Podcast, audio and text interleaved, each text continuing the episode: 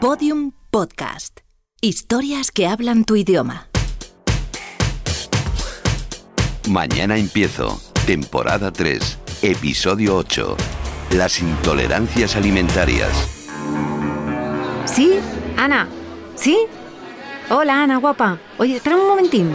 Señorita, Sí. ¿qué va a tomar? ¿Me pones un café con leche, por favor? Ahora mismo se lo traigo. Ani, perdona, ya estoy. Sí. Café con leche, te digo, ¿sí? Bueno, ¿te estás quitando tú también de la lactosa ahora? Madre del amor. Y del trigo también, ¿no? ¿Y eso? ¿Por qué? Pero Ana, a ti te lo ha dicho un médico eso. Hombre, claro que las digestiones son más ligeras, nos ha fastidiado. Y si no comes nada, más ligeras todavía. Pero es que, hija, esto de quitarte alimentos así porque así, yo no lo veo. Es que ahora hay una moda que ahora soy intolerante al gluten, a la lactosa, al trigo. Hija mía, ¿lo tendrás que contrastar? Bueno, bueno, Ana, tú verás, yo qué sé. Mira, precisamente el otro día leí un artículo de un médico que decía eso, hablaba de eso, de que se está exagerando tremendamente con lo de las intolerancias y ahora todos somos intolerantes a todo. Mira, aquí está. Hay una gran bola de nieve con pseudoinformación en la intolerancia alimentaria. ¿Ves? Lo que yo te decía. Mira, este era Enrique Domínguez Muñoz, experto en aparato digestivo. Justo era este. Claudia, por favor. Sí, yo. Eh, voy. Doctor, leyendo un artículo suyo he visto que ha planteado si las intolerancias son una epidemia. ¿Es para tanto? Bueno, lo planteamos así porque sin lugar a dudas hay una enorme difusión de, de, temas, de aspectos médicos en relación a las intolerancias alimentarias en cantidad de medios y existe una gran preocupación por la población general, por el ciudadano general, por la alimentación y por las intolerancias alimentarias. Entonces, eh, de repente parece que estamos ante la gran epidemia del siglo XXI junto, por ejemplo, a la obesidad. Sin lugar a dudas no es así. Yo lo planteaba como pregunta, pero lógicamente eh, no es así. Es que no paro de escuchar a gente, la última, mi amiga Ana, que dice que tiene intolerancias. Yo creo que es multifactorial, es muy difícil achacarlo a una, a una única causa. Es cierto que nuestra alimentación se ha occidentalizado. Nosotros cuando hablamos de occidentalización de la alimentación es que nos estamos acercando a Estados Unidos. Estamos en, hemos cambiado el hábito de vida, ya no es lo que teníamos cuando nosotros éramos, éramos pequeños, con comida siempre en casa, con comida preparada en casa, con productos naturales. Ahora todo eh, ha girado hacia una comida precocinada y por tanto con multitud de conservantes y determinados aditivos que cambian nuestra alimentación. La calidad de la alimentación sin duda es distinta y esto, sin lugar a dudas, eh, ha hecho que aumente el número de casos. Claro, y que nos fijamos más que antes, ¿verdad? Como sabemos, como la población sabe que no está comiendo bien, se asocia a una mayor preocupación por lo que comemos y a una mayor preocupación por lo saludable que comemos. Y en el momento que tenemos cualquier síntoma, que probablemente antes le daríamos mucha menos importancia, pues enseguida pensamos en que algo de lo que estamos comiendo no es adecuado. Pero por algo será, doctor, ¿no? Pues eh, probablemente eh, también asociado a nuestros cambios de vida, de hábitos de vida y cambios de, de alimentación, estamos más preocupados por nuestra alimentación. Por otra parte, hay una gran difusión, eh, no, solamente, no solamente los medios habituales, radio, televisión, prensa, sino que si vamos a Internet, que hoy por hoy es nuestro gran doctor, el doctor Google, que yo creo que es el médico que más pacientes tiene en todo el mundo, pues eh, si hacemos una búsqueda introduciendo simplemente intolerancias alimentarias, vamos a ver que hay cerca de 3 millones de páginas web que hablan sobre intolerancias alimentarias, incluyendo el término en español. Claro, lo que pasa es que veo mucha gente que se quita la lactosa por si acaso, pero no pasan por un médico. Es que eso está a la orden del día. Yo creo que la intolerancia a la lactosa, como cualquier otro tipo de intolerancia, debe ser diagnosticada porque hay un sobreabuso de las dietas restrictivas. El gran problema de, de las intolerancias y del concepto de las intolerancias es que nos lleva a quienes no somos expertos, que somos ciudadanos de a pie, nos lleva a hacer dietas restrictivas. Es lo que tiene el ciudadano para poder modificar sus síntomas. Es decir, yo como, tengo molestias, considero que me sienta mal la, comida, ¿qué hago? Pues quitar algo de lo que estoy comiendo. ¿Por dónde empiezo? Siempre la población empieza por la lactosa. Voy a quitarme la lactosa. Cualquier dieta restrictiva tiene un efecto, tiene un efecto que parece beneficioso, pero habitualmente es un efecto mínimo poco relevante y temporal. De forma que ese mismo sujeto que ha quitado la lactosa, al cabo del tiempo sigue con sus molestias y va al segundo paso, voy a quitar otra cosa, frecuentemente el gluten o cualquier otro alimento. ¿Cuál es la consecuencia de todo esto? Que sin un diagnóstico real de que el problema sea una intolerancia alimentaria, el paciente realiza dietas restrictivas que son absolutamente inadecuadas desde el punto de vista nutricional y por tanto estamos haciendo las cosas muy, muy mal. Bueno, incluso mi amiga Ana se ha quitado la lactosa y el gluten así de la noche a la mañana sin consultar con ningún médico. Yo creo que esto tampoco puede ser bueno, ¿no? Mira, ninguna dieta libre de lactosa y ninguna dieta libre de gluten es una dieta completa. Ahora con la lactosa es una situación distinta porque tenemos todos los productos lácteos. La leche es absolutamente imprescindible para nuestra alimentación. Es un, es un alimento que tiene unas características nutricionales que son muy difíciles de, de suplantar con otro o de sustituir por otro alimento. Como digo, con la suerte de que tenemos todos los productos eh, sin lactosa, leche, quesos, yogures, etcétera, sin lactosa, pues es muy fácil hacer ese cambio. Lo único que nos va a costar es al bolsillo. De forma que si seguimos ingiriendo las proteínas de la leche y el calcio de la leche, podemos hacer una alimentación adecuada a pesar de no tomar lactosa, erróneamente o no. Es más preocupante el caso del gluten, porque una dieta sin gluten, primero tiene que ser una dieta estricta, si no estamos haciendo una tontería. Una dieta sin gluten es una dieta nutricionalmente no equiparable a una dieta sana, a una dieta con gluten. Y por tanto, nadie debería recomendar empíricamente, sin un diagnóstico, ningún tipo de dietas restrictivas. Enrique Domínguez Muñoz lleva más de 10 años siendo el jefe de servicio de aparato digestivo del Complejo Hospitalario Universitario de Santiago de Compostela. Las intolerancias alimentarias más frecuentes son a la lactosa y al gluten. En general, todas las intolerancias producen síntomas muy parecidos. ¿Por qué? Una intolerancia, hay distintos mecanismos por los cuales se produce una intolerancia, pero eh, los más comunes es que yo ingiero un hidrato de carbono que no tengo capacidad de digerir en el caso de la intolerancia a la lactosa, me falta la enzima, que es la lactasa del, intestino delgado, que es capaz de digerir la lactosa. Y por tanto, esa lactosa sin digerir y por tanto que no se absorbe, va a llegar al colon, al intestino grueso. Al llegar al colon, va a ser fermentada por las bacterias colónicas por nuestra flora intestinal, para que, el oyente nos entienda, o por, nuestra microbiota, que es como la llamamos nosotros. Esa fermentación va, va a conllevar varias cosas. Primero va a conllevar que atraer agua al intestino y es muy frecuente que se produzca diarrea. Por otra parte va a producir gas y uno de los síntomas más frecuentes de las intolerancias alimentarias es el meteorismo, es, son los gases, es la flatulencia, tanto por hinchazón abdominal como por aumento de expulsión de, gases. Y otro síntoma muy típico son los retortijones. Es una forma de reacción de, contracciones del intestino intentando pues, eliminar esa mayor cantidad de líquido y mayor cantidad de gas que se produce. Y esto es muy parecido en cualquier tipo de intolerancia, en cualquier intolerancia sea la lactosa o sea cualquier otro azúcar o cualquier otro alcohol de los que usamos habitualmente como edulcorantes. Pero sin duda, la reina es la lactosa. Bueno, yo creo que la intolerancia con diferencia más común es la, es la intolerancia a la lactosa. Eh, de hecho, bueno, es que ahora entramos a un supermercado y todo lo que encontramos son productos sin lactosa. Entonces eh, ya prácticamente nos están preguntando desde la estantería del supermercado, ¿está usted seguro que tolerará lactosa? Porque tengo esta opción de eh, alimentarme de productos sin lactosa. Por tanto, sin lugar, sin lugar a dudas, es la más frecuente. Y no hay que confundir entre intolerancia y digerir mal la lactosa. Eh, no es lo mismo no absorber lactosa, porque no tengo la capacidad de digerir la cantidad que, que he comido, que he ingerido, no es lo mismo que intolerancia a la lactosa. La mm, falta de absorción o de digestión y absorción de la lactosa es muy frecuente en la población general. Eh, estoy hablando de más de un tercio de la población general.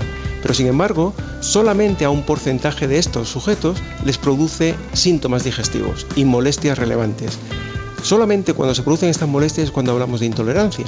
Yo puedo tomarme todas las mañanas un vaso de leche, puedo no digerirla adecuadamente, pero si a mí no me molesta, yo no soy intolerante. Por tanto, la intolerancia lo define básicamente el desarrollo de síntomas. Para saberlo, la única prueba fiable es la que lleva a cabo el personal médico. por ejemplo, para intolerancia a la lactosa y se utiliza también para otras intolerancias frecuentes a otros carbohidratos como la fructosa, como el sorbitol. eh, carbohidratos que estamos ingiriendo continuamente en nuestra dieta habitual. Mm, tenemos varios métodos para diagnosticarlos en práctica clínica. Eh, lo más habituales en nuestro centro son los, lo que denominamos test de aliento, que lo único que hacemos es darle al sujeto que beba una solución con lactosa, en este caso, o con el carbohidrato que queremos investigar y cuando ese carbohidrato no es digerido, llega al colon y es fermentado, elimina hidrógeno y elimina metano que se absorbe y lo eliminamos con el aliento. Entonces es un test que lo único que hace el sujeto es soplar en unas bolsitas o en unos tubos para medir estos gases. Si estos gases aumentan claramente sobre el nivel basal, sabemos que ha habido una mala absorción de ese carbohidrato. Si esa mala absorción produce síntomas, produce dolor, produce diarrea, produce retortijones, produce gases, eso es diagnóstico de intolerancia a la lactosa. Sin embargo, la intolerancia al gluten se diagnostica de otra forma. La intolerancia o sensibilidad al gluten es un poco distinta y en este caso la clave es lo que comentamos antes de suspender el gluten y volverlo a reintroducir de una manera ciega para el paciente, que el paciente no sepa si realmente lo que estamos introduciendo es el gluten o es placebo y si reciban los síntomas solo con gluten y no placebo, tenemos el diagnóstico confirmado. Y también hay que distinguir entre la enfermedad celíaca y la sensibilidad al gluten. Lógicamente el gluten es el causante de la enfermedad celíaca. La enfermedad celíaca es claramente una enfermedad, es una respuesta anómala, inmunológica anómala a la ingesta de gluten y estos sujetos son los clásicos que, que conocemos todos que no pueden tener el más mínimo contacto con el gluten porque les produce una enfermedad. La sensibilidad al gluten es otra cosa. Hay sujetos que tienen una sensibilidad, nosotros lo llamamos sensibilidad al gluten no celíaca. Es decir, tienen síntomas que pueden, que pueden ser similares a la enfermedad celíaca en términos de diarrea, hinchazón abdominal, gases, incluso síntomas no digestivos como cansancio, dolor de cabeza, muy similares a la enfermedad celíaca, pero que cuando queremos hacer el diagnóstico no tienen ningún tipo de las características clínicas, ni de lesión intestinal, ni de eh, análisis de sangre que veamos anticuerpos frente a las proteínas del gluten, que sí que tiene el, el enfermo celíaco. Por tanto, es un cuadro realmente de reciente descripción de pacientes que sí que son sensibles al gluten y que no tienen nada que ver con una enfermedad celíaca. ¿Qué ocurre? Que cuando a estos sujetos los estudiamos, y les dejamos una, ventana sin gluten y mejoran, y mejoran claramente en 48 horas, 48 72 horas, la mejoría es rápida, cuando le reintroducimos lo que ellos creen gluten, pero que es placebo, frecuentemente vuelven a desarrollar los síntomas. Es decir, en todas las intolerancias y sobre todo la intolerancia al gluten, el hecho de suspender la ingesta de gluten y reintroducirlo después sin que el paciente sepa que lo que le estamos dando es gluten o no, es clave para confirmar que realmente lo que tiene el paciente es una intolerancia al gluten.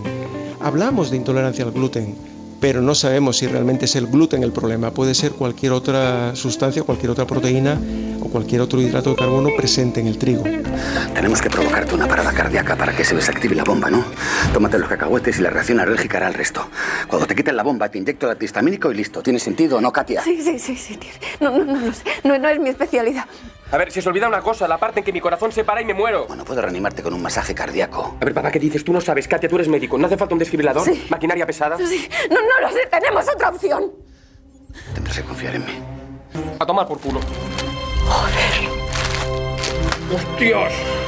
¡Hostia, no dejes que me entierren con este jeto, eh! No te vas a morir, no te preocupes, no te vas a morir. Sí, bueno, a mí me da igual. Que me incineren. Que es mi última voluntad. Adolfo.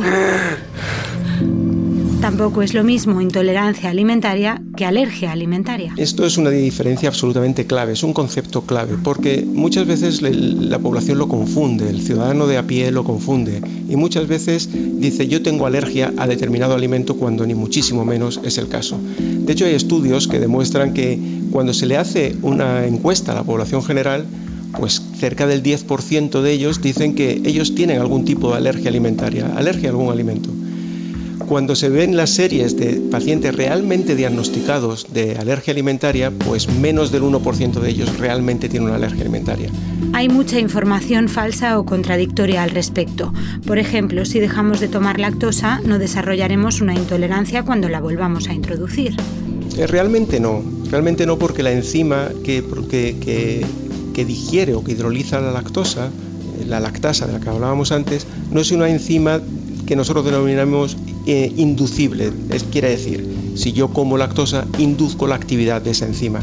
No es cierto, no es una enzima inducible. Por tanto, el hecho de que yo coma más lactosa no significa que vaya a digerir mejor la lactosa y el hecho de que deje de comerlo no significa que la vaya a digerir peor. ¿Los intereses comerciales juegan un papel clave en todo esto? Yo creo que sin lugar a dudas sí. Es el mundo en el que vivimos. El interés comercial es clave para todo. Cuando hablamos de enfermedades raras en las cuales se investiga poco, es porque no hay interés comercial detrás. La investigación está eh, apoyada por empresas que tienen intereses comerciales detrás y es positivo para todos porque avanzamos en investigación. Eh, siempre que hay un interés económico hay un boom de información, hay una sobreinformación. Em, no, no pasa nada, está bien.